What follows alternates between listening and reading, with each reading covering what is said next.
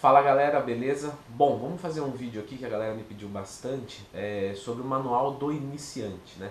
Como aproveitar essa quebra violenta de homeostase a seu favor para um molde melhor do corpo, força, enfim, é, diversos objetivos, tá?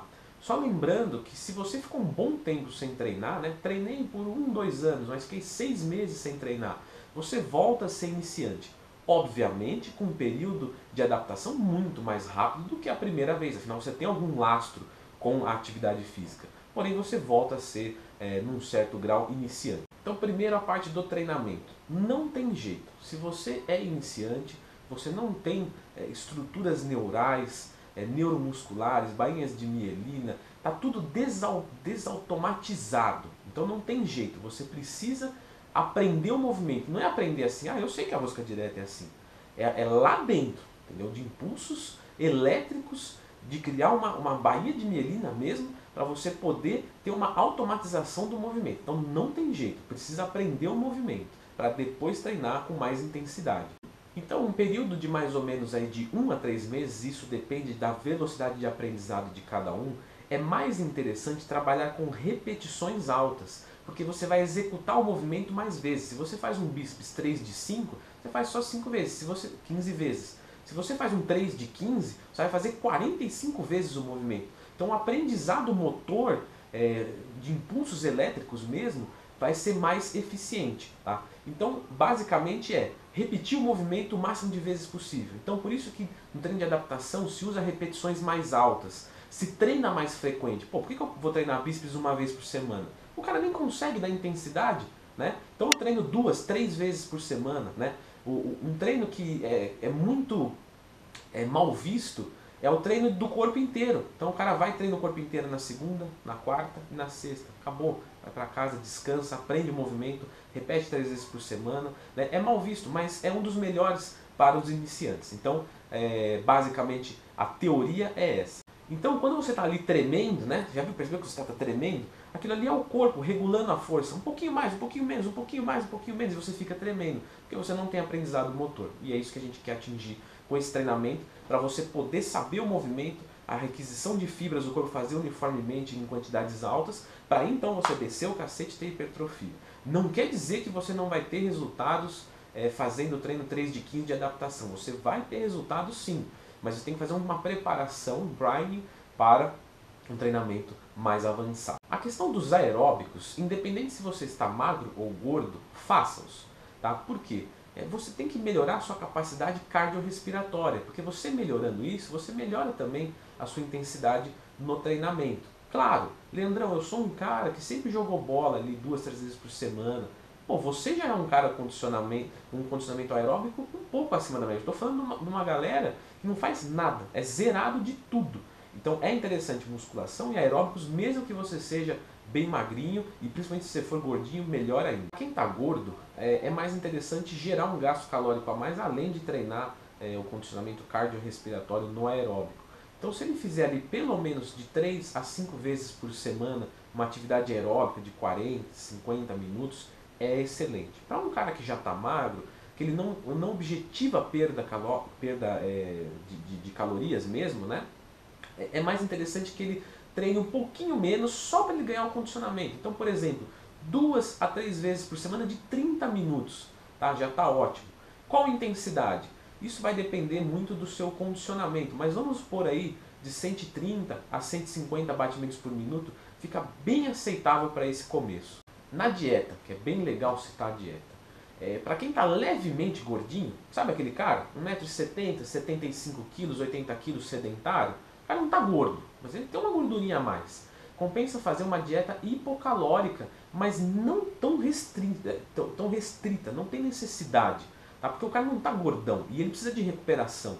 Porque se ele não recuperar, ele vai ficar podre. Em um mês ele não consegue mais treinar.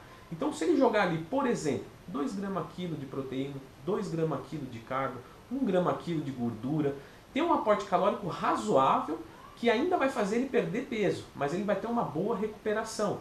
Então provavelmente o peso não vai mexer tanto, às vezes uns 200 gramas por semana para menos, Mas não importa, porque ele está perdendo mais gordura do que isso. Às vezes ele está perdendo um quilo de gordura, mas ele ganhou um pouquinho ali, uns 300 gramas de massa muscular, e aí isso dá uma equilibradinha que dá um resultado de, de 1 a 3 meses show de bola. Se você está bem gordo, então, sei lá, 1,70m, 100 quilos, 110 quilos, aí a dieta tem que ser mais apertada, até porque você tem muita energia dentro de você.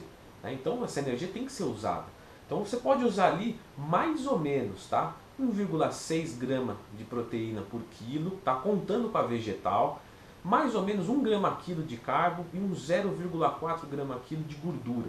A dieta vai ficar bem hipocalórica, o peso vai cair, a medida da cintura vai despencar, tá? Mas a medida de braço, panturrilha, que são medidas mais magras, você vai perceber que vai manter um pouquinho. Então às vezes o cara começa ali com 110 de cintura e com 40 de braço, por exemplo. Depois que o cara perde o mau peso, tal, dois, três meses depois, o cara está com 100 de cintura e 39 de braço. Show de bola, ganhou massa muscular e perdeu gordura sem nenhum tipo de dúvida. Agora, para aqueles que estão bem magros, mais ou menos aí 2 gramas quilo de proteína, não precisa mais, tá? Que é muito normal você ver a galera colocando 3, 4 gramas quilo para equilibrar a porcentagem de macros da dieta, isso é um erro. Tá? Então 2 gramas quilo de proteína, mais ou menos 1 grama quilo de gordura e inicialmente 4 gramas quilo de carboidrato. Por que inicialmente, Leandro? Porque isso é bastante particular. Então tem gente tem um metabolismo bem acelerado. Tá? Eu já peguei casos que eu desacredito. Eu falo, pô, se eu comer isso com 100 quilos, eu ganho 10 por semana. Mas o cara ali com 60 quilos não ganha peso. Então o metabolismo é excepcional. Nesse caso vai se aumentando o carboidrato. 4 gramas quilo, não deu resultado. 5, 6, 7, até o quanto for necessário para fazer um ganho de peso semanal é, razoável aí, de pelo menos meio quilo, 300 gramas, alguma coisa do tipo. Tá? No início é bem aceitável. Questão de suplementação, sim, você pode usar nenhum problema, né? Porque tem esse tal Ó, o primeiro mês de academia você não pode usar suplemento, porque faz até mal para a saúde. Não entendi. Por quê? Quer dizer que se eu como clara de ovo não faz mal para a saúde. Agora, se eu como clara de ovo em pó, opa, aí faz mal para a saúde pra caramba. Ou não vai dar resultado. Não, não existe isso. Você pode sim usar os suplementos no primeiro mês de academia, desde que se façam necessários o uso. Leandrão, dá um exemplo aí de quando é necessário o uso. Vamos supor lá, um cara bem magrinho, tem que arregaçar de comer, ele não estava acostumado com aquilo, aí ele vai tem que comer 200 gramas de frango, dois filés bem grandes. Ele fala, meu, não dou conta, não consigo, me empapuça, não tenho costume e tal. Então, claro, o que, que ele vai fazer? Vai comer um só e tomar uma dose de whey, uma dose de albumina, entendeu? Mas, Leandrão, eu, eu, a minha dieta é, eu como bastante tudo, mas eu dou conta, tranquilo, estou ganhando peso. Então não precisa, tranquilo, manso, continua comendo e tal. Quando você precisar comer muito mais e não estiver dando conta, adiciona um carboidrato em pó, uma, uma proteína em pó, né? É, agora, o gordinho. O gordinho fala assim, pô, eu queria acelerar um pouquinho a perda de peso. Meu, show de bola. Não tem por que não tomar o termogênico caso, caso sua saúde esteja ok. Tá? Lembrando da dosagem, com muito cuidado, você não conhece o seu corpo. E o termogênico, ele é um, né, uma classe ali da, da xantina, então ele tem algum efeito colateral em usado em doses grandes, tá? E aí, o que, que é dose grande, né? Dá um exemplo. Não posso dar, porque não conheço você. Então, assim, 210 miligramas de cafeína é uma dosagem relativamente moderada, nem muito, nem pouco, né? mas para uma pessoa pode fazer passar mal. Tá? Para outra, ela não sente nada. Ela toma três daquilo ali e não sente nada. Tá? Os, a, a dica que eu tenho para dar é: quanto mais café você toma no seu dia a dia, mais você suporta as dosagens dos termogênicos. Então, se você é um cara que toma um litro de café por dia, muito provavelmente 210 miligramas de cafeína não vai te fazer nada. Tá? Agora, uns 420 já vai dar uma coisinha. Agora, pô, eu sou mulher, é, no exemplo, claro, né? É, eu sou mulher, peso 50 quilos e nunca tomei café na minha vida. Pô, vai tomar 210? Pode até passar mal, entendeu? Então, claro, é uma coisa de dosagem. Começa uma dosagem bem aceitável que para a maioria não vai dar nada. 100 miligramas. Tá? Mandou 100, não senti nada. 200, não senti, 300, senti. Pronto, parou. É aí a dosagem show de bola. Ou, ou até menos, né? Se sentiu colateral, voltar para os 200.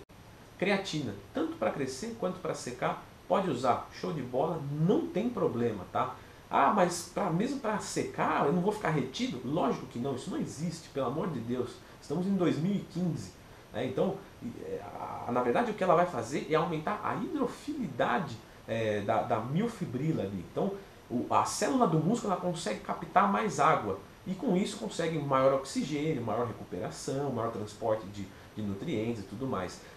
Retenção entre a pele e o músculo, não, isso não existe. Tá? Então, tanto para crescer quanto para secar, dá para usar.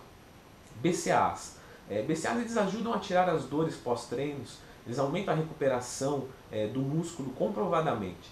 Porém, se for na dosagem do rótulo, é melhor nem tomar. Tá? Então, uma dosagem aceitável de BCA aí, lógico que varia de pessoa para pessoa, mais ou menos 10, 20 gramas é uma dosagem que já, já se observa alguma, é, algum resultado na prática. Porém, vai ficar bem caro mesmo. Então, assim, se der para segurar 100, melhor. No mais, galera, é isso daí, tá? No começo, dá para você ganhar músculos e perder gordura ao mesmo tempo. É totalmente possível e nem é tão complicado. Claro que requer algum estudo, tá? É, e aí eu vou aproveitar para fazer uma propagandinha de leve, coisinha light. É, se você puder pagar um assessor esportivo para te fazer uma orientação completa, é mais interessante, caso você não se sinta seguro para isso. Né? Porque é um período de quebra de homeostase e tudo mais, você consegue ganhar músculos e perder, é, perder gordura, se tudo estiver bem feitinho, claro, como eu expliquei no vídeo aqui. Tá? Mas se puder pagar alguém para te dar as diretrizes, claro, a chance de erro é menor desde que o profissional seja bom. Tá? Eu faço esse tipo de serviço, caso tenha interesse, leandrotuin.gmail.com. Beleza, galera? Então, agradeço a atenção de vocês, muito obrigado. Se gostaram do vídeo, não esqueça de clicar no gostei. É a minha motivação para gravar vídeos, tá? se inscrevam no canal e todos os meus links da, das minhas redes sociais, da, das minhas lojas, do, do, tudo vai estar aqui na descrição do vídeo. Brigadão, valeu e até a próxima.